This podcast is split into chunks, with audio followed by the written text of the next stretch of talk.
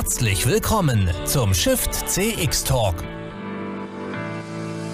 Gespräche zum Customer Experience Management von und mit Björn Negelmann. Ja, hallo, ich darf euch alle ganz herzlich begrüßen hier bei einem weiteren Shift CX Talk am Donnerstagnachmittag. Mein Name ist Björn Negemann von Congress Media und ich äh, habe die Ehre, mich hier jede Woche Donnerstag äh, an dieser Stelle mit unterschiedlichsten Gästen unterhalten zu dürfen rund um das Thema ja, Veränderung in Marketing und Vertrieb äh, zu mehr Kundenorientierung, zu mehr Kundenzentrierung. Das ist unser großes Oberthema und das äh, da haben wir immer wieder einzelne äh, spannende Spezialthemen. Heute geht es ja einmal mehr um das Thema äh, Kundenadressierung äh, und die Ausrichtung auf Neu- oder Alt-Bestandskunden und insbesondere natürlich, äh, was wir beim Thema Bestandskunden eigentlich anders machen sollten, wie wir da rangehen wollen. Das wollen wir heute besprechen. Dazu habe ich heute als Gast den äh, Dr. Markus Wübben äh, von CrossEngage. Er ist Co-Founder und Co-CEO äh, der Customer Data Plattform äh, CrossEngage. Macht da ganz tolle äh, Masterclasses auf den großen Veranstaltungen, ist auch immer wieder Gast bei unseren Veranstaltungen, unter anderem auch demnächst auf unserer Marketing Automation Konferenz im September und äh, bringt da ganz viel Wissen und Gedanken mit, äh, was sich ändern muss in den Unternehmen und darüber sprechen wir gleich nach dem kurzen Einspieler.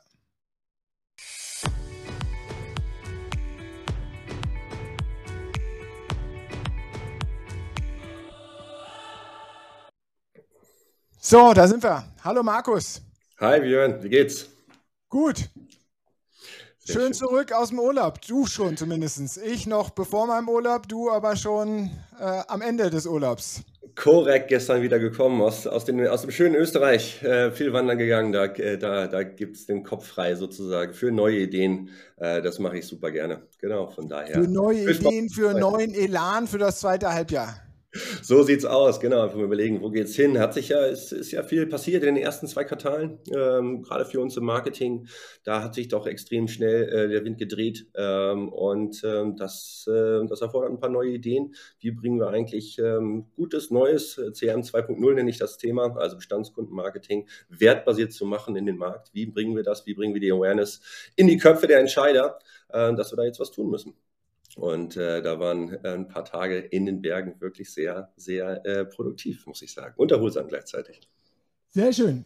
Mal ein bisschen zu dir. Du bist Co-Founder und Co-CEO von CrossEngage. Erstmal vielleicht zu deinem Werdegang. Hast äh, auch eine spannende Vita. Äh, hast ja schon verschiedenstes gesehen in der Startup-Szene und jetzt mit CrossEngage seit 2015 äh, dein eigenes Venture. Ähm, äh, was ist, äh, was macht äh, mehr Spaß? Du warst ja auch bei begleitenden Accelerator-Programmen etc. Startups zu begleiten, zu fördern oder selber ein Startup zu gründen? Oh, beides hat eine absolute Attraktivität. Also ich, meine Zeit, auch im Konzern, ich war auch eine Weile bei Avato Bertelsmann. Ich glaube, dass ich viel in den unterschiedlichen Bereichen da gelernt habe, sei es, wie, wie arbeitet ein Konzern, dann später, wie arbeitet ein Startup. Ich war dann äh, eine Weile bei Rocket Internet auch und habe da die äh, CRM-Abteilung mit der Ventures mit aufgebaut. Das hat ja Rocket Internet, äh, war, eine, war eine Firma, die, die sehr viele Startups gebaut hat in den Anfang 2010ern. Äh, Zalando sicherlich mit das bekannteste, aber das gab es dann quasi weltweit und äh, quasi diese ganze Erfahrung dann zu bündeln ähm, und, und, und mitzunehmen äh, und CrossEngage zu gründen. Ähm, ich glaube, es hat, hat, alles seine Attraktivität, aber jetzt bin ich natürlich super stolz und äh, sehr glücklich, äh, das eigene Startup zu machen. Und am Ende des Tages, wenn, wenn, wenn was nicht funktioniert, liegt es meistens an einem selber. Und äh, man kann man wenig meckern sozusagen. Ne? Man muss ja sozusagen, ist man selber für die Entscheidung verantwortlich. Und das ist natürlich eine tolle Chance. Ähm, ich habe Spaß dran. Jetzt hast du dich im Konzern bei Bertelsmann mit äh, dem Thema Business Intelligence beschäftigt. Bei Rocket hast du eben schon gesagt, mit dem Thema CRM. Wie ist es dann zu gekommen zu dem, was ihr heute macht? Was war die Idee dahinter oder was war der Auslöser? Ja, also die Geschichte fängt eigentlich sogar noch, noch, noch früher an. Ich bin ja, ich bin ja Diplom-Informatiker und habe dann ähm, in, in Marketing in BWL promoviert. Und das war so zum Jahren 2006 bis 2008. Und da sind so die ersten Kundendatensätze ähm, gekommen, äh, die man so gesammelt hat. Das Payback fing ja dann, glaube ich, 2002 an äh, mit großen Diskussionen. Aber das war die Zeit, wo sozusagen die ersten Kundendaten gesammelt wurden und dann versucht wurde, mit Machine Learning Prognose von Kundenverhalten ähm, und auch den Customer Lifetime Value äh, Prognosen zu machen. Das fand ich also extrem spannend. Ähm, und das, das hat mich schon quasi seit der Promotion, seit dem Studium äh, begleitet. Und das ist eigentlich ein roter Faden, der sich über alles hinwegzieht. Also äh, am Ende war ich bei Bertelsmann und Avato, das war der Deutschlandkarte, und habe hab halt gesehen, ey, selbst wenn du eine Milliarde Kundendatensätze hast, und das sowas hat man da, ne, Einzeltransaktionen, die dann wirklich mit jeder Karte sortiert werden, wie kriegt man eigentlich wirkliches Wissen daraus, eine Intelligenz daraus, um wirklich Werte zu kreieren?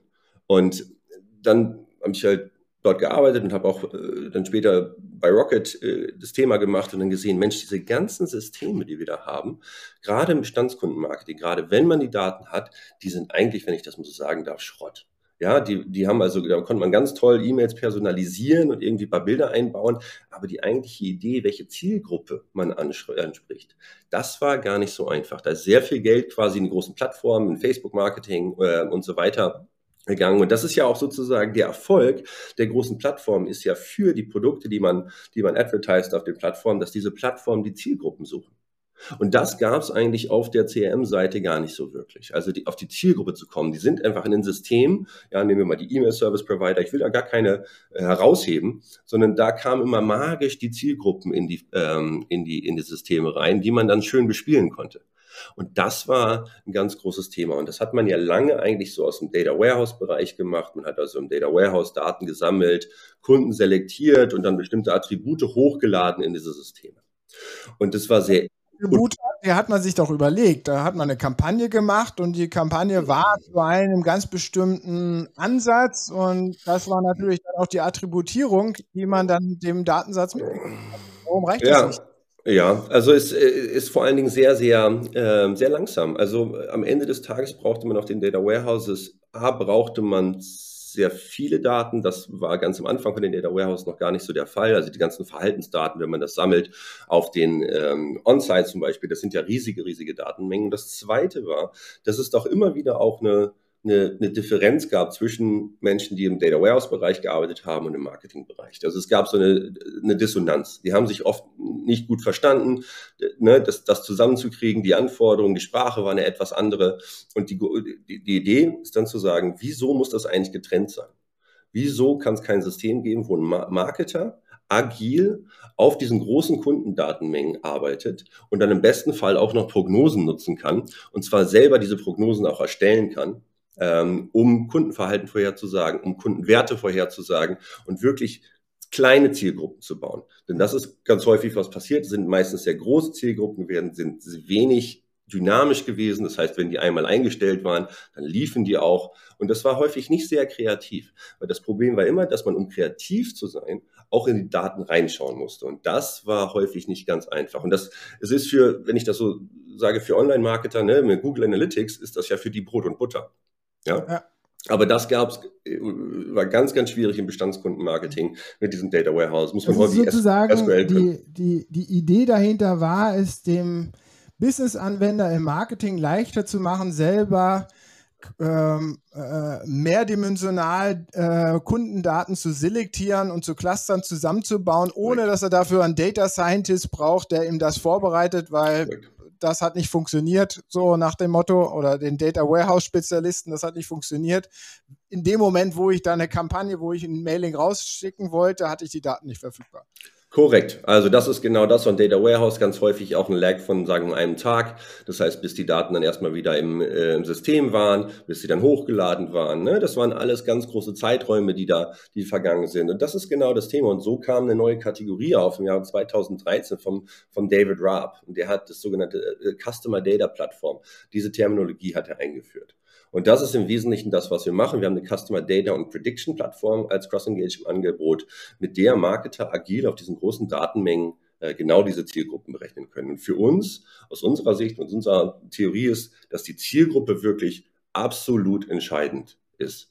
Ne? Das ist, also man kann den besten Content haben, wenn er nicht zur Zielgruppe passt. Ja, da kann man so gut personalisieren, wie man will, wenn die Zielgruppe nicht die richtige ist dann braucht man, dann, dann, dann kann man so toll personalisieren, die besten Produkte haben, die besten Angebote, das wird nicht funktionieren. Darum bin ich ja, ich habe neulich eine Facebook-Werbung gesehen, da steht dann, die Zielgruppe ist irre, irrelevant, man muss jetzt nur noch irgendwie Creatives testen. Ja, da, da schlage ich die Hände über dem Kopf zusammen, lieber Björn, ne, wenn, ich, wenn ich das sehe. Und das ist es eben nicht, sondern wir wissen das alles, alle, wenn, der, wenn, wenn die Zielgruppe die richtige ist, dann ist es oft gar nicht so, so entscheidend, ob dann noch wirklich das letzte bisschen durchpersonalisiert ist, denn, denn, denn die Target Group, die Zielgruppe ist dann schon bestimmt sozusagen schon den Content und, die, ähm, äh, und, und den Wert ähm, auch dieser Kampagne. Wie gut können das die Unternehmen heute schon? Also wirklich mit ihren bestehenden, also eine Erkenntnis, eine schnelle Erkenntnis herausermitteln über den, die bestehenden Kunden. Wo äh, liegen Schwerpunkte? Wo finde ich sie zu einem ganz bestimmten Thema, was ich jetzt gerade adressieren will? Wie gut können sie das? Ja, also da gibt es aus meiner Sicht gibt es so drei, drei Arten oder drei Typen von, von Companies. Die einen sind schon sehr, sehr gut da drin. Ja, die haben eine Customer Data Plattform auch im Einsatz und die machen ähm, viele Dinge. Und die sind wirklich gut. Das ist aber, das ist so, sagen wir mal, vielleicht 10 bis 20 Prozent. Dann gibt es eine riesen Menge an äh, Unternehmen, die verstehen Bestandskundenmanagement immer noch eigentlich nur als E-Mail senden aus einem E-Mail-Tool. So, das ist, eine, das ist sicherlich der größte Batzen, das sagen wir mal, sind so, sind so 60 Prozent. Ja, die irgendwie mal eine E-Mail, Newsletter versenden und meinen, das ist halt irgendwie CRM. Und das ist es natürlich, natürlich nicht. Und dann gibt's die restlichen 20 Prozent, die haben also überhaupt keine äh, Ahnung davon und arbeiten eigentlich nur über Akquise. Und die haben gerade ganz, ganz große Probleme, ähm, da profitabel zu werden. Man kriegt eigentlich die Käufe ganz schwierig profitabel, wenn man nur immer wieder, ich sage das, Kunden mietet auf den Plattformen, so nenne ich das eigentlich. Man zahlt eigentlich eine Mietgebühr jedes Mal, wenn man jemanden äh, targetet einkauft. Und die, die haben ganz große Probleme. Und da gibt es auch aktuell Fälle, die da wirklich ähm, Profitabilitätsprobleme bekommen haben. Und die haben überhaupt keine. Da sind die ganzen Unternehmen, sind dann, oder diese 20 Prozent der Unternehmen, die sind so aufgebaut, dass sie auch organisationell überhaupt nicht die, die Leute dafür haben und auch nicht die Systeme haben. Da hat nur, ich kenne nicht eine Firma, die hat da 100 Mitarbeiter, die hat genau eine Person im BI äh, und eine Datenbank. So, da, also, da, die haben eigentlich eine D2C-Company und du denkst so, da, da ist so viel Musik eigentlich drin, aber die ist die ganze Struktur nicht aufgebaut. So würde ich das eigentlich gerade in der Verteilung sehen. Sie haben Profita äh, Profitabilitätsprobleme, weil natürlich die äh, Adressierungskosten und äh, Targetingkosten an dieser Stelle natürlich über die letzten Jahre in die Höhe geschnellt sind. Mit dem mit dem Digitalisierungsbestreben äh, aller Unternehmen, dem iOS-Thema, dass wir sozusagen da natürlich ein Privacy-Ausgrenzungsthema haben, sprich da draußen die Masse weniger geworden ist, mehr Leute da draußen, äh, aber wiederum diese Leute erreichen möchte, ist der Preis natürlich immens in die Höhe gestiegen. Ja, korrekt, korrekt. Und äh, das ging und Björn, ich habe ja auch, glaube ich, letztes Jahr schon auf der Shift CX genau darüber gesprochen. Gesagt, Freunde, zieht euch warm an. Das kann jetzt sehr, sehr teuer werden und schwierig sein, wenn ihr jetzt nicht eure, eure eigenen Kundendaten aufbaut und selber äh, sozusagen ähm, eine eigene Wertestrategie, weil das ist ja eigentlich CRM, eine Wertestrategie aufbaut, wie ihr mit euren Bestandskunden umgehen wollt, dann wird das jetzt ganz, ganz schwierig. Und da gab es einen ganz interessanten ähm, Bericht im Wall Street Journal am 22.04., ähm, der hieß How, How Bricks May Save Clicks. Und da wurde argumentiert, dass jetzt die ersten Unternehmen wie ein Wayfair äh, und Warby Parker äh, wieder offline Brick, also physische Läden aufmachen, weil die sagen, die Online-Kosten sind viel zu hoch geworden. Das finde ich natürlich absurd, ähm, aber das ist mal das ist ein Aspekt davon, aber der, der interessante Aspekt da drin ist, dass klar aufgezeigt wurde, wie sich der Anteil der Retailer, US-Retailer sozusagen mit über einer Milliarde Umsatz, wie, wie, wie über die Jahre der Online-Anteil nach oben gegangen ist und gleichzeitig die EBITDA-Marge massiv nach unten gegangen ist. Und das insbesondere in den letzten zwei Jahren. Und dort wird auch argumentiert in diesem Artikel, dass das ganz klar die hohen, ähm, ähm, hohen Kosten sind auf den Plattformen. So, und da, da müssen wir natürlich jetzt was machen. Da gibt es ein, da gibt's, äh, Chewy wird da genannt in dem Artikel, da sind die, die Marketing- und Akquisitionskosten von 150 Dollar in 2019 auf jetzt projizierte 500 Dollar gestiegen in 2022. Da musst du ganz schön viele, ganz schön viele Hunde haben und, und viel Hundefutter ja. kaufen, bis du das wieder drin hast. So einfach muss man das, muss man das sagen. Und das ist das, was gerade, wo der, gerade der Schuh drückt. Ja, das heißt also, wir, wir, dieser Wahnsinn des, sagen wir mal, Nutzeraufbaus und wir, wir wollen eigentlich nur erstmal Kunden sozusagen gewinnen und Umsatz, Umsatz generieren, das die Zeiten, glaube ich, jetzt gerade sind, sind vorbei. Ähm, die Kapitalkosten werden, werden höher. Das, äh, das Marketingbudget wird enger äh, gestrickt. Wir haben, der Pip Klöckner hat eine interessante ähm, Chart letzte Woche gezeigt, wie das Wachstum im E-Commerce jetzt wirklich in diesem Quartal auch runtergegangen ist. Das heißt, wir alle Händler werden diese Profitabilitätsprobleme haben. So, ja, wir, wir haben jetzt ja auch längere Konversionsstrecken, weil natürlich ja. äh, mit der wirtschaftlichen Krise, die da uns bevorsteht, ja. auch die Portemonnaies ein bisschen weiter geschlossen werden hier und da mal oder zögerlicher aufgemacht werden ne? und es länger dauert, bis das Geld wirklich über den Tisch fließt. Äh, ja, ganz genau. Und und da finde ich es dann natürlich total logisch, dass ein Unternehmen sich auch unter, äh, äh, überlegt, in wen investiere ich denn jetzt Geld? Wir, wir sehen bei CrossEngage, also eine Kundenbasis eigentlich wie, wie ein Portfolio, fast wie ein Aktienportfolio. In wen investierst du? Das sind die Kundenakquisitionskosten sozusagen. Und wie amortisiert sich das quasi ähm, über, über, die, ähm, über die Zeit hinweg? wie viel investiere ich, wie behalte ich sozusagen das Portfolio, wie, wie sehe ich auch, dass ein, dass ein Kundenwert sozusagen vielleicht mal abnimmt oder auch zunimmt. Ähm, das sind die Themen, die man jetzt strategisch eigentlich mit seinen Bestandskunden machen muss. Ähm, und Aber woran hapert es, dass wir da so wenig Fokus auf dieses Bestandskundenmarketing gemacht haben und das Bestandskundenmarketing nur in Newsletter-Marketing verstanden haben. Ich meine, das ist ja, das Thema ist ja nicht neu. Also, ja. äh, ich meine, ich bin jemand, der in den 90er Jahren studiert hat und da war das Thema Beziehungsmarketing schon hoch on vogue. Äh, natürlich ja. im ja. Versicherungsbereichen, in Dienstleistungsbereichen etc. Da wir noch alles im Offline-Geschäft. Hat man da jetzt einfach viel zu viel fette Jahre gehabt, dass man das nicht mehr weiter verfolgen musste und muss sich jetzt erstmal wieder dran gewöhnen, äh, dass man äh, stärker mit äh, den bestehenden Kunden arbeitet und nicht immer nur mit neuen Kunden? Ja, korrekt. Also die letzten Jahre waren natürlich ein, ein Riesenwachstum im E-Commerce. Ähm, ab der 2010er ist das äh, total durch die Decke gegangen und ich, McKinsey hat eine schöne, schöne Chart rausgegeben. Die hat gesagt, das Wachstum im ersten Quartal ähm, 2020 E-Commerce-Wachstum war genauso viel wie das Wachstum der zehn Jahre davor. Das heißt, das ging einmal bam, so hoch. Und in den letzten zehn Jahren ist das Wachstum, Entschuldigung, ist das Wachstum natürlich ähm, schon ordentlich nach oben gegangen. Aber das hat sich jetzt einfach zugespitzt. Das heißt, wir haben nur wenige Portale wo, äh, und Plattformen, auf denen die Kunden unterwegs sind. Instagram, Amazon, jetzt TikTok vermehrt da spielt sich alles ab und da sind alle Businesses. Das ist wie als ob du ne, in Nürnberg, es gibt nur einen Marktplatz in Nürnberg und da laufen alle Kunden und da sind alle Anbieter. Dann wird es ganz schön eng auf dem Marktplatz. Der Hauptmarkt nennt sich das in. es ist in Nürnberg der Hauptmarkt, genau. Ja, ne? genau. genau. Und stell dir vor, ne, da will einfach jeder Anbieter hin, da wird es aber teuer. Und dann muss sich aber jeder ganz schön Neues machen, damit äh, du noch deine Äpfel verkauft bekommst. So kann man sich das Ganze vorstellen. und deswegen, Entschuldigung. Und deswegen müssen wir ähm, Deswegen müssen wir jetzt äh, schauen, dass wir den Bestandskunden, ähm, das Bestandskundenmarketing machen. Warum noch nicht? Und das zweite war natürlich, Systeme fehlten, was die technische Leistung der großen Plattform und dieses ganze Targeting zu machen, das ist schon phänomenal, was die da gemacht haben, die Facebooks der Welt. Ähm, Entschuldigung, einmal. Das ist schon phänomenal, was die technisch äh, da geleistet haben. Und das, habe ich ja gesagt, gab es auch im CRM nicht so richtig. Das heißt, es war auch sehr anstrengend, diese Dinge zu tun, sehr teuer, die Dinge zu tun, immer ein Data Warehouse aufzubauen das alles zu pflegen, die Mitarbeiter da einzustellen. Das war ja immer ein ganz schön großes Ding. Ja, aber die Unternehmen haben ja doch CRM-Tools, auch über die letzten 20. Sie haben sie ja, äh, es ist ja nicht so, dass kein ja. Unternehmen da irgendeine Kundendatenbank hat. Äh, insbesondere dann halt auch über äh, zu den Kunden, die wirklich sozusagen etwas gekauft haben. Da gibt es ja auch Daten, äh, so, äh, mit denen man arbeiten könnte.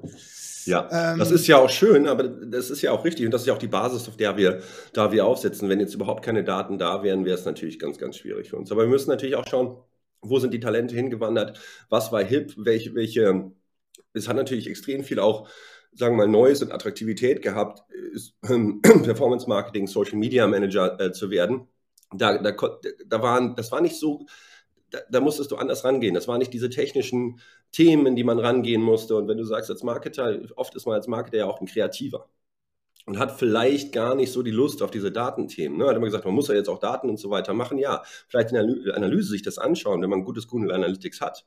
So, dann kann man sich das alles anschauen. Aber ganz häufig sind wir Marketer ja auch Kreative und eben nicht, eben nicht die Techniker. Das, ist das, das Problem, dass, wir, dass das wesentliche Problem die we zu wenig vernetzten Daten sind. Also, dass an verschiedensten Stellen Daten Total. gesammelt wurde schon, aber die dann alle nicht irgendwie miteinander in Bezug stand. Da gab es den Markus Wübben, der im Social Media aufgeschlagen ist und damit seiner Privat-E-Mail. Und dann gab es den Markus Wübben, der mit einer anderen Privat-E-Mail irgendwo gebucht hat und äh, noch den Corporate-Account, den man im E-Mail-Newsletter hatte. Korrekt, ganz genau. Das waren äh, diese Datensilos. Ne? Das war das erste Jahr, was auch Data Warehouses in irgendeiner Weise lösen wollten, aber haben ganz viele auch nicht geschafft. Viele Data Warehouse-Projekte sind, sind, sind auch nicht gut gelaufen in diesen Jahren. Äh, häufig zu kompliziert oder man hat die Datenqualität nicht unter Kontrolle bekommen. Oder man hat überhaupt nicht, ne, der Björn war irgendwie im Social, vielleicht im, im Callcenter war ja die ID 3 und, und, und dann war er im E-Mail-System nur als Björn at äh, äh, gespeichert. Ne? Und selbst diese IDs zusammen zu bekommen, dass man, dass man überhaupt eine eindeutige ID be bekommt und so weiter, das war alles unheimlich kompliziert. Und dagegen muss man immer sehen, die Einfachheit und die Attraktivität dieser Plattform, die das alles für einen gemacht haben. Wir haben also einen riesen Reach und diese Daten. Muss es ja nur über Facebook sagen, ich möchte gerne Leute ähm, targeten, die heute interessierter sind an Shift CX, an einem Live-Talk, äh, im Alter zwischen 20 und 50 sind äh, und dann noch ähm, gerne, gerne ähm, Dokus schauen. So. Das kann man ja so einfach, das ist ja, was dahinter steckt, ist Wahnsinn, was die Plattformen gemacht haben. Das nachzubilden, das ist der Trick, wie wir da jetzt auch hinkommen und dafür gibt es CDPs, um genau das zu machen. Sonst wäre im Jahr 2013, wie gesagt, der Stefan, äh, der, der David Raab nicht mit dem Thema Customer Data Plattform äh, gekommen. Dieses agile First-Party Data Management. Das ist am Ende des Tages das. Und dann hat sich natürlich auch einiges gedreht, rechtlicher äh, Natur. GDPR 2018, im Mai 2018, technische Dinge, Abschaltung des, des Third-Party-Cookies und CX-mäßig, ne? also Konsumenten haben natürlich jetzt auch verstanden, ja, meine Daten, die will ich vielleicht nicht überall irgendwie hingeben. Das heißt, ne, das da, da müssen wir jetzt auch was machen. Da müssen wir uns überlegen, wie das Ganze irgendwie funktioniert. Heißt, war im Vergleich zu dem, sagen wir, Social Media und Performance Marketing sehr komplexes Thema, sehr, sehr komplex. Und auf der anderen Seite gab es das Wachstum zu einem vernünftigen Preis auf den Plattformen für, für viele Jahre. Und das hat sich gedreht. Und deswegen müssen wir da jetzt einiges tun. Du sprichst jetzt in verschiedensten Vorträgen, Masterclasses etc. immer wieder von CRM 2.0 als die Lösung. Ja. Ist das gleichzusetzen mit äh, Nutzung von Customer Data äh, Plattformen oder was verstehst ja. du dahinter? Also für mich ist das wertbasiertes äh, Beziehungsmanagement, wertbasiert ähm, für diese Unternehmen. Das heißt, wir müssen in, ähm, in, in Kunden investieren und Kunden selektieren, die sozusagen die Werte auch bringen. Ja? Also ganz, ganz einfach, wenn der Markus immer wieder nur returnt, äh, dann muss ich mir überlegen, ob ich dem nochmal einen Coupon schenke, um das mal ganz, ganz einfaches Beispiel ähm, zu geben. Ja, ob ich das so hinnehme oder auch nicht. Und auf der anderen Seite heißt es wertbasiert auch Werte für Kunden. Ähm, und das heißt, was, was, was signalisiere ich eigentlich dem Kunden, damit er überhaupt eine Beziehung zu, dem, zu der Brand aufbaut, äh, damit er auch wiederkommt, dass er eine Wertperspektive hat, dass er eine gute Customer Experience hat. Das ist Customer Experience und, und CRM 2.0 sind Dinge, die für mich ganz, ganz weit auch zusammen, ganz eng zusammengehören. Also eine Beidseitigkeit ähm, der, der Wertbeziehung. Einmal für die Brands und von den Brands zu den Konsumenten hin. Das müssen wir bauen. Denn am Ende des Tages, wenn man sich überlegt, wie einfach das ist, jetzt aus Kundensicht sozusagen, ja, aus Kundensicht, warum, warum, warum gehen Kunden? Ne? Gibt es halt drei Möglichkeiten, also entweder, oder was sind Wechselkosten? Ne? Das eine ist transaktionelle Art, ja, also wo finde ich ein ähnliches Produkt? Äh, oder ne, wo, wo, kann, wo kann ich das finden? Das hat sozusagen das Online-Marketing und, und, und die ganze Google-Suche und so weiter natürlich sehr, sehr vereinfacht was kann man noch machen? Dann gibt es finanzielle Art, das heißt, man hat irgendwie Subscriptions, Abo-Modelle, Kundenkarten, wo man Punkte sammelt, ne? Und dann kaufe ich immer wieder sozusagen darum Kundendaten. Ähm, äh, äh, äh, Kundenpunkte zu bekommen, die ich dann einlösen kann, kennt man ja von den ganzen Karten. Und das dritte, und die dritte Ebene ist die Beziehungsebene. Das heißt, ne, wenn ich also äh, zum Beispiel ein Viva Con Aqua, die irgendwie ne, nette, also einen guten Purpose sozusagen haben, äh, das signalisiert dann Wert für mich, einen ganz bestimmten Wert, der noch über das Produkt hinausgeht. Ne? Und dann binde ich mich und, äh, mit dem Unternehmen genau auf dieser Beziehungsebene. Und diese drei Aspekte, die muss man, glaube ich, ähm, immer in Betracht halten. Ähm, und das ist für mich gerade der Wegfall in Transaktionskosten, ne, das, das Wegfall, finanzielle Wechselkosten schwierig, gerade der Bezug auf die, die Beziehungswechselkosten sozusagen, die wertbasiert zu sehen, das ist für mich CRM 2.0. Was braucht es dafür für ein Mindset? Weil, äh, ich meine, ich, ich, wenn wir jetzt die ganze Zeit darüber gesprochen, warum haben sie es noch nicht gemacht, dann ja. war es ja immer so, okay, wir wir wollen mehr Wachstum mit Neukunden haben. Das ist ja im Endeffekt, das ist ja das Mindset dahinter. Und das passt ja dann dazu nicht, oder? Ähm, ich glaube, also am Ende des Tages machen wir das natürlich, um Geld zu verdienen. So, also die EBITDA-Marge muss hochgehen, darum machen wir das ganze Spielchen. Ansonsten kann ich natürlich auch genauso noch äh, versuchen, irgendwie über die Plattform das Ganze irgendwie abzubilden und zu einem bestimmten Preis kriege ich dann schon irgendwie Kunden. Ne? Der Discount muss nur hoch genug sein, irgendwann kriege ich dann irgendwie ähm, kriege ich einen Kunden. Aber vom Mindset her muss man sich ganz einfach nur selber vorstellen, dass man Konsument ist. Also manchmal werden ja Newsletter versendet, lies die mal, dann würde man sich sagen, wenn, wenn man die an sich selber versendet, würde man die lesen? Würde man die in der Frequenz lesen? Nur mal ganz einfaches Beispiel Newsletter-Management. Ich glaube, das, das, das kann jeder irgendwie für sich, ähm, für sich nachvollziehen. Würde man diese Newsletter selber lesen, die da verschickt werden von einem Unternehmen? Ja, das ist das Erste. Und darum sage ich, das muss eigentlich, muss ich eigentlich in die, in die, in die, in die Lage des Konsumenten äh, versetzen. Das ist eigentlich alles, was man tun muss vom Mindset. Und dann Interesse haben, dieses First-Party-Data-Management, diese wertbasierte Sicht, auch mit Predictions zu arbeiten, das einfach mal auszuprobieren, einen einfachen Start zu haben, einen Case zu haben. Und ich glaube, jetzt ist keine bessere, es gibt keine bessere Zeit als jetzt, als jetzt damit anzufangen. Ähm, und es, es erfordert einfach ein bisschen Mut. Hm. Lass ich dich mal aushusten. Entschuldigung. Ähm, alles gut. Ähm, wie gehe ich jetzt an das Thema ran? Also jetzt haben wir gesagt, okay, wir haben jetzt ein bisschen Mut, wir wollen uns stärker auf Bestandskunden äh, ausrichten. Wir haben natürlich da unsere Datentöpfe, die in ganz bestimmten Geschäftsprozessen eingebunden sind, wo die immer von dort halt befüllt werden. Müssen wir das jetzt alles rausschmeißen und sozusagen eine neue Plattform drunter legen oder was bietet jetzt sowas, wie ihr macht, äh, die, wo es da natürlich auch noch andere äh, äh, Wettbewerbsanbieter gibt, die auch Customer Data Plattform anbieten, aber vielleicht erstmal, was ihr macht sozusagen. Was ist da der Vorteil? Ja, also wir, wie kann man starten? Ähm, am besten starten wir mit einem einfachen Case. Ähm, wir sprechen mit unseren, mit unseren Kunden, was sind genau eure Probleme, wo seht ihr eure Probleme, gerade zum Beispiel. Ein Thema ist Erst- zu Zweitkaufzeit, äh. So. Wir haben nämlich klar gesehen, umso kürzer der Zeitraum zwischen Erst- und Zweitkauf, umso höher ist der Kundenwert. Das ist schon so, dass zwischen dem, wenn im Vergleich, wenn es mal ein Monat 100 ist, ja, zwischen dem Erst- und Zweitkauf einen Monat vergleichen, das nehmen wir mal als 100 vom Customer Lifetime Value, dann ist, wenn der äh, Zeitraum vom Erst- und Zweitkauf drei Monate ist, nur noch 75 der Customer Lifetime Value, ja. Also so welche Probleme schauen wir uns an, besprechen wir mit den Kunden und dann fangen wir an mit einem Case. Wir fangen einfach mit einem Case an. Da gibt es zum Beispiel den Case, äh, den habe ich, glaube ich, bei euch schon mal vorgetragen, der Spam to Bam. Da hat wirklich ein Marketing-Kollege angerufen und hat gesagt, Mensch, das Management, das will ich schon wieder irgendwie Newsletter raussenden und wir haben sowieso schon so viel zu tun. Was können wir denn da machen? Und dann haben wir gesagt, wir können mit, ne, mit, mit den Daten und mit unserer Plattform vorhersagen, wer sich abmelden wird und an wen wir eigentlich was schicken sollten. Und so haben wir eine Testgruppe aufgebaut. 50 Prozent haben die reguläre Newsletter-Frequenz von vier Newslettern in der Woche bekommen, vier Björn. Ja, und die andere Gruppe hat einen Newsletter äh, bekommen.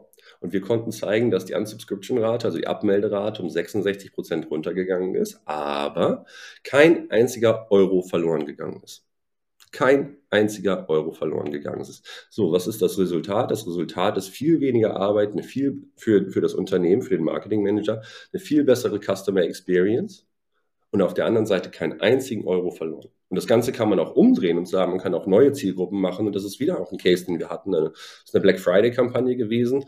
Ähm, und da war ein Kunde sich sehr sicher, dass er ähm, alle seine Zielgruppen ähm, schon kennt und hat gesagt, na komm, wir machen, wir probieren mal. Und äh, dann haben wir mit unserer Software eine, eine Zielgruppe identifiziert, die wir für einen Tag sozusagen dann bespielen konnten. Das waren ähm, fünf Tage, die man durchgespielt hat. Und dieser Tag, wo wir die Zielgruppe identifiziert haben, war der erfolgreichste Tag. Ähm, und wir haben 25 Prozent ähm, mehr Umsatz sozusagen gemacht ähm, auf einer äh, viel spitzeren Zielgruppe. Ja, und das sind Themen, die wir dann machen. Und seitdem nutzen die das ähm, regelmäßig, um diese Audiences zu, zu selektieren genau das, ja, das sind so Cases. Den, den Vorteil, ist, ja. den Vorteil sehe ich ja schon, dass wenn wir natürlich äh, viel spitzer auf eine Zielgruppe targeten können, auf eine Stakeholder-Gruppe, ähm, dann ähm, ist natürlich die Information, die wir darauf aussenden, äh, relevanter potenziell, weil sie hoffentlich natürlich auch abgestimmt ist auf diese Zielgruppe.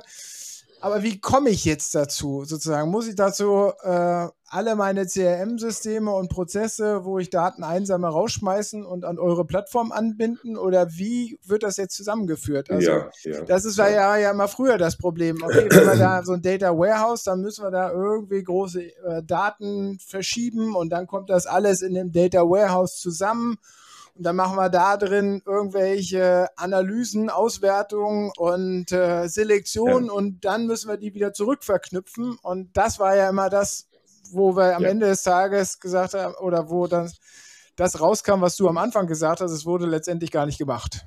Genau, genau. Also in unserer Plattform, das ist das ist spannend.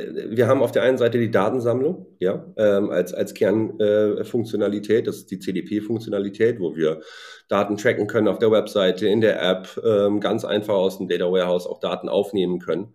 Ähm, dann können wir bei uns äh, selektieren, das heißt eine sehr tiefe ähm, ähm, Segmentierung, äh, Kundensegmentierung bauen. In unserer Plattform kann man gleich mit ein paar Klicks auch die Prognosen bauen, also um ein CLV-Modell zu bauen sozusagen, braucht man, glaube ich, drei Klicks. Und das ist wirklich angepasst auf die Daten des Unternehmens. Das ist nicht irgendwie von der Stange, sondern das ist wirklich wird dann alles gerechnet auf diesen Daten. Das wird man alles in der Plattform, wird man das gar nicht sehen im, im, im, Hintergrund, was da alles passiert. Und dann haben wir genauso was auch wie Flowcharts, ne, das, was jeder kennt, diese, diese, diese grafische Darstellung quasi von, von Strecken. Und das, äh, was wir am Ende des Tages noch haben bei CrossEngage, ist dann wirklich auch eine Auslieferung. Wir können entweder nativ selber E-Mails ausliefern oder, und das ist viel häufiger Cases, wir binden uns äh, an, an die, ähm, an die E-Mail-Versender so dass man nicht aus austauschen muss. Ne? Da, da ist jetzt schon ein E-Mail-Assist und da ist schon ein Salesforce und da ist ein Bloom, was auch immer, ne? also ein Bloomreach oder was auch immer es da alles, alles gibt, dann binden wir uns an ähm, und, und versenden über diese Systeme so dass wir eigentlich nur einmal eine Datenbeladung und dann ist das alles kannst du da machen und dann kannst du entweder wählen, versenden über CrossEngage, über versenden über die Systeme, die schon aktuell im Haus sind. Weil das wollen wir wollen nicht, wir wollen nicht quasi ein zwei Jahres Implementationsprojekt erstmal machen, bis da so die erste Kampagne raus ist. Und nach einem Jahr weiß eigentlich keiner mehr genau, warum man dieses Projekt gestartet hat, weil die Person ist dann irgendwie schon weg. Äh, das geht nicht. Wir machen sehr schnell Line Cases, mit denen wir ähm, alles bei uns aus der Plattform raus, raussteuern und machen können. Und jetzt hast du ja vorhin gesagt, okay, dann kann man da mit äh, drei, vier Klicks sich seine äh, Selektion äh, erstellen und zusammenführen wie gewährleiste ich, äh, äh, dass das wirklich qualitativ hochwertige äh, Selektionen sind? Weil das heißt ja immer, äh, auch gibt ja immer die, schön dieses äh, alltägliche Shit-in, Shit-out-Paradigma. Äh, ja. wenn ich da irgendwelche Daten, wo, wo passiert die Datenkonsolidierung und die, die, die Datenbereinigung an dieser Stelle? Ja, also wir sind nicht spezialisiert sozusagen auf, auf Datenbereinigung. Ja, also wenn totaler Unsinn sozusagen in die Plattform reinfließt, ist es natürlich irgendwie schwierig. Wie man allerdings, um mal auf deine, den ersten Teil der Frage einzugehen, wie kann man eigentlich feststellen, dass eine Segmentierung irgendwie gut ist oder ein Modell gut ist? Das kann man immer sehr schön an ähm, sozusagen Prognosen kann man immer validieren an den vergangenen Daten. Und dann können wir sehen, wie gut ist eigentlich die Prognosequalität von unseren Systemen ähm, auf Basis der vergangenen Daten. So werden ja auch sozusagen die Modelle angepasst. Und dann sieht man ganz klar bei uns, dieses, äh, dieses Modell ist 86 Prozent äh, genau. Man kann das genau auf die Quantile sozusagen runterbrechen, wo prognostiziert es gut, wo prognostiziert es weniger gut. Das sieht man alles bei uns in der Plattform und das ist in der Tat auch, Björn, schön, dass du das ansprichst, ein sehr schöner Vorteil bei uns, denn in vielen Plattformen ist das immer eine Blackbox. Da kommt auf einmal eine, eine wundersame Prognose raus. Der Björn hat einen Kundenwert von 328. Ja, da frage ich mich, in welcher Zeiteinheit?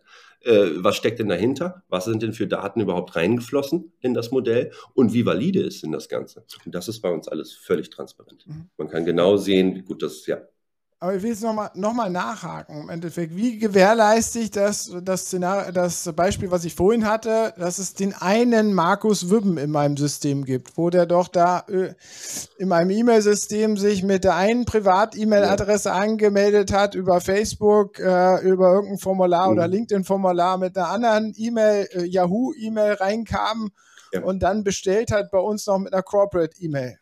Ja, das ist in der Regel, ist das, ja, nennt Muss sich das vorher passiert sein? Ne? Also, mm, Teilweise. Wir haben also bei CrossEngage einen sogenannten äh, deterministischen äh, äh, ID-Graph, also sozusagen äh, zu jeder, jeder, jede Kunden, jeder Kunde oder jeder Eintrag bekommt eine sogenannte CrossEngage-ID und da kann eine E-Mail-Adresse dran stehen, eine Business-E-Mail-Adresse, eine Facebook-ID kann da dran stehen, äh, da kann natürlich jetzt nicht mehr so viel, eine Telefonnummer dran stehen, eine Adresse dran stehen, das ist ein sogenannter ID-Graph und den bauen wir auch bei uns. Wenn natürlich auch Themen von außen, wenn wir die Daten nicht zusammenbringen können von außen, dann haben wir natürlich irgendwie keine Chance. Aber alles, was irgendwie bei uns über die Plattform reinläuft, das kann man auch zusammenbringen. Ein Beispiel ist, wenn man jetzt Cookie-Daten hat, First-Party-Cookie-Daten hat und jemand loggt sich ein dann kann man diese Daten ja zusammenbringen, die E-Mail-Adresse und die Cookie-Daten ne, darüber. Wenn man die Permission hat und das vernünftig spielt, darf man das auch spielen. Äh, man muss natürlich die Kunden ähm, äh, darüber informieren, dass man das Ganze tut. Aber so kann man langsam einen ID-Graph aufbauen. Und das haben wir auch deterministischen bei uns im, äh, im System. Deterministisch, was heißt das? Also wir machen nur Matches, wir bringen die IDs nur zusammen, wenn wir uns auch sicher sind. Das ist im, im Advertising ist das eine etwas andere Geschichte. Da ist es nämlich nicht immer 100% so relevant, ob ich jetzt wirklich den Kunden hundertprozentig treffe. Dann habe ich halt mal einen Fehltritt sozusagen in meinem Advertisement. Wenn ich aber sozusagen dir meinen Warenkorb zuschicke, und sage Danke für den Einkauf, äh, den hast du gar nicht gemacht, dann wirst du den Telefonhörer in die Hand nehmen und sagen, was ist denn das für ein Unsinn? Deswegen nehmen wir nicht diese probabilistischen ähm, ID-Graphs, die dazugehören, mit einer Wahrscheinlichkeit gehört mir dieses Gerät, das meine ich mit probabilistisch, sondern wir sagen, wenn wir genau wissen, dass das Gerät, das ist der User, dann können wir die zusammenbringen. Das machen wir in der Tat auch äh, bei CrossEngage. Aber das ist doch der größte Erfolgshebel, oder nicht, für das Teil, dass wir wirklich diese Daten da vereinheitlichen. Also äh, ich sage ja einfach wieder nur, dass wir natürlich den Markus Wübben, der mit ja. seiner Corporate E-Mail eingekauft hat, klar attributieren können, dass er jene äh, Produkte schon gekauft hat und dass wir diese Produktgattungen äh, sozusagen dann auch im nächsten yeah. E-Mailing berücksichtigen können in der äh, Content-Selektion, äh, wo wir ihn dann beschicken äh, auf seine Privat-E-Mail, die er, wo er uns die Erlaubnis gegeben hat, dass wir ihm dazu sozusagen äh, genau. Marketinginformationen zuschicken können. Genau, und deswegen gibt es genau diese ID-Graphen äh, in diesem System, wo man genau das aneinander sozusagen anbinden kann. Das ist genau, das ist genau der Grund. Das muss, das halt, das muss halt auch in Echtzeit passieren. In Echtzeit das müssen jederzeit Daten zusammengeführt werden, ausgewertet werden. Und da sind wir ja wieder im Vergleich zu den alten Systemen, da war das Problem, da war das nie in Echtzeit möglich, weil das eine ja. war äh, in dem einen System, in dem anderen System, dann musste es rübergeschaufelt werden in, ins Data Warehouse, da musste eine Analyse gefahren werden oder eine Datenkonsolidierungsmaßnahme und dann wurde es wieder zurückgeschaufelt. Ja, genau so war das. Und da war manchmal morgens die, der ETL, ich habe selber an Data Warehouses rumgeschraubt äh, eine ganze Weile, aber morgens dieser genannte ETL-Prozess noch gar nicht durch oder ist abgebrochen und dann hat man eigentlich einen Versatz von einem Tag gehabt. Und das in einer Customer Data Plattform, in der modernen, ist das nicht mehr der Fall. Das wird alles in Echtzeit sofort gematcht ähm, und, und zusammengeführt und das muss auch so sein. Ja, also, das, also da sind wir ein ganzes Stück weiter jetzt. Und das ist ja auch die Daseinsberechtigung für diese Customer Data Plattform im Vergleich zu einem Data Warehouse, ne, dass das gemacht wird, dass das alles schon spezialisiert auf diese Bereiche sind. Man kann so ein Customer Data Plattform kann man sagen, das ist ein spezialisiertes, fast spezialisiertes Data Warehouse für Marketingzwecke.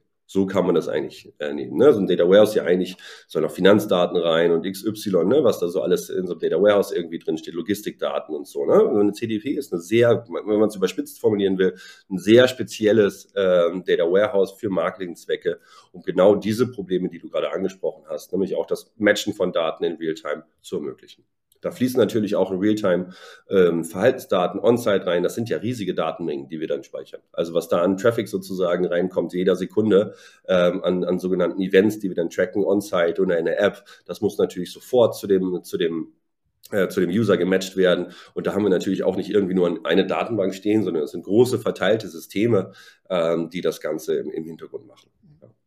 Kommen wir wieder zur Anwenderseite zurück, zum Business-Anwender und dem Mindset, den es dafür braucht, dass es auch wirklich nachher genutzt wird, ist dann schon so, dass wir sehr datenorientiert, datenbasiert arbeiten. Und es ist ja so, dass in der Vergangenheit Marketing immer sehr, ja, äh, sagen wir mal so, man hat eine schöne Kampagne entwickelt.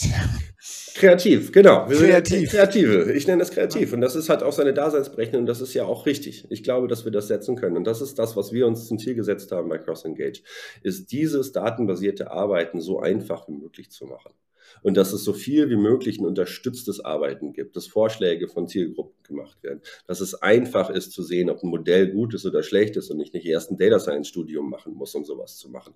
Wir können nicht erwarten, dass das, und wir sehen das im Arbeitsmarkt, wie, wie, wie, wie, wie, wenig, wie wenig Talent sozusagen auf den Markt kommt. Ja, es ist, ist nicht da. Das heißt, wir müssen einfach als Anbieter ähm, die Menschen so gut wie möglich ähm, unterstützen, dass diese komplexen Themen ähm, einfach gemacht werden. Und dafür sind wir da da unterstützt ihr natürlich, aber wie ist da halt auch der Wandel in den Köpfen, in den Marketingabteilungen und auch in den Agenturen? Also wir haben es ja auf der Schiff CX war es schon so, dass ich fand, dass die größeren Agenturnetzwerke jetzt viel stärker halt datenbasierte Kreative äh, mitbringen, also oder ja. eine, eine Spezialeinheit haben, die immer involviert ist in irgendwelchen Projekten.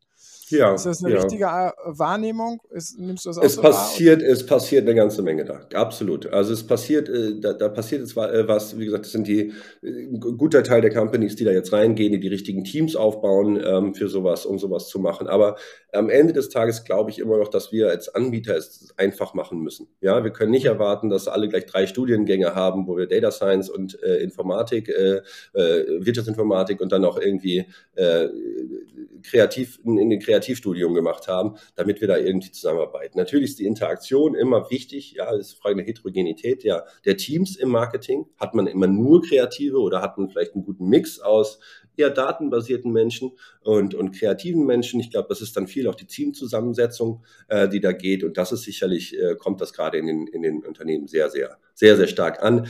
Halt der Shift auch ein bisschen aus der, wenn man sich Performance Marketing vor zehn Jahren anschaut, dann war das ein krass datengetriebenes Thema. Also wenn, wenn man da die großen Datenmengen über die Kampagnenoptimierung und so weiter gesehen hat, da, der Arthur Gierike bei Rocket, das war Mathematiker. Ne? Mhm. Also der hat das Marketing damals äh, da gemacht. Das muss man also so, ne, solche, solche Typen waren dann da äh, und haben das gemacht.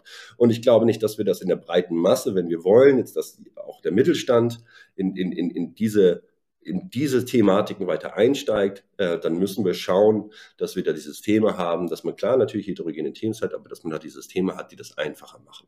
Da sind wir jetzt auch und dafür, dabei kann halt auch AI und Machine Learning extrem helfen. Denn das sind Systeme, die Menschen unterstützen sollen. Ähm, und da, dafür bauen wir Cross Engage. Wir sind ja schon am Ende unserer Zeit. Was ist dein letzter Tipp oder deine letzte Empfehlung, die du uns mitgibst? Wertbasiertes CRM jetzt, ansonsten wird es schwierig mit eurer Profitabilität. Markus, vielen Dank, dass du da warst. Äh, vielen Dank für den tollen Talk. Äh, wir sind wie, mal wieder durch. Nächste Woche geht es weiter. Vielen Dank draußen für eure Aufmerksamkeit, fürs Nachschauen, Nachhören in unserem Podcast. Vielleicht hier als Anmerkung nochmal, wir sind ja jetzt auch auf allen Audioplattformen verfügbar. Schaut mal drauf, Spotify und Co. findet ihr uns. Bis demnächst. Tschüss. Ciao.